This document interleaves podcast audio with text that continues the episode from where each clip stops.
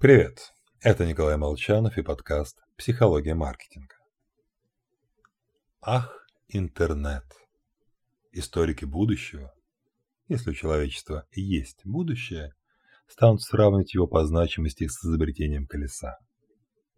Согласно Медиаскоп, в среднем россияне сидят в интернете 3 часа 40 минут в день. Подростки 12 до 17 лет по 6 часов. А мне жалуюсь.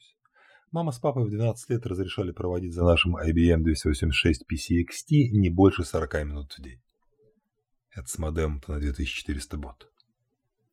В общем, интернет – штука, изменившая жизнь каждого. Но нам об интернете следует помнить лишь одно. Все, все эти мемы в стиле «на минутку посмотрел в телефон перед сном, а через два часа обнаружил себя читающим о причинах упадка Римской империи» – имеет под собой вполне реальную, хоть и грустную основу. Борьбу с интернетом мы проиграем. Без вариантов. В нем информация, развлечения, социализация, романтика, игры. Все в удобной структурированной форме. Переключиться можно моментально. Противопоставить интернету нечего. Единственный способ избежать этой борьбы – отключить интернет или смартфон. То есть просто выйти из игры.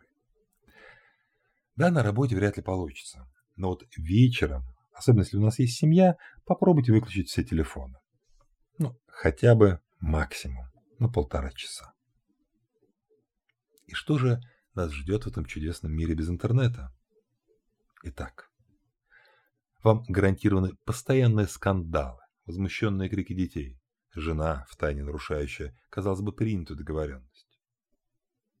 Но когда мы пройдем через эти бури, то получим весьма увесистый камень фундамент храма нашей будущей счастливой жизни. И проводить и вспоминать э, вечера в кругу семьи приятно.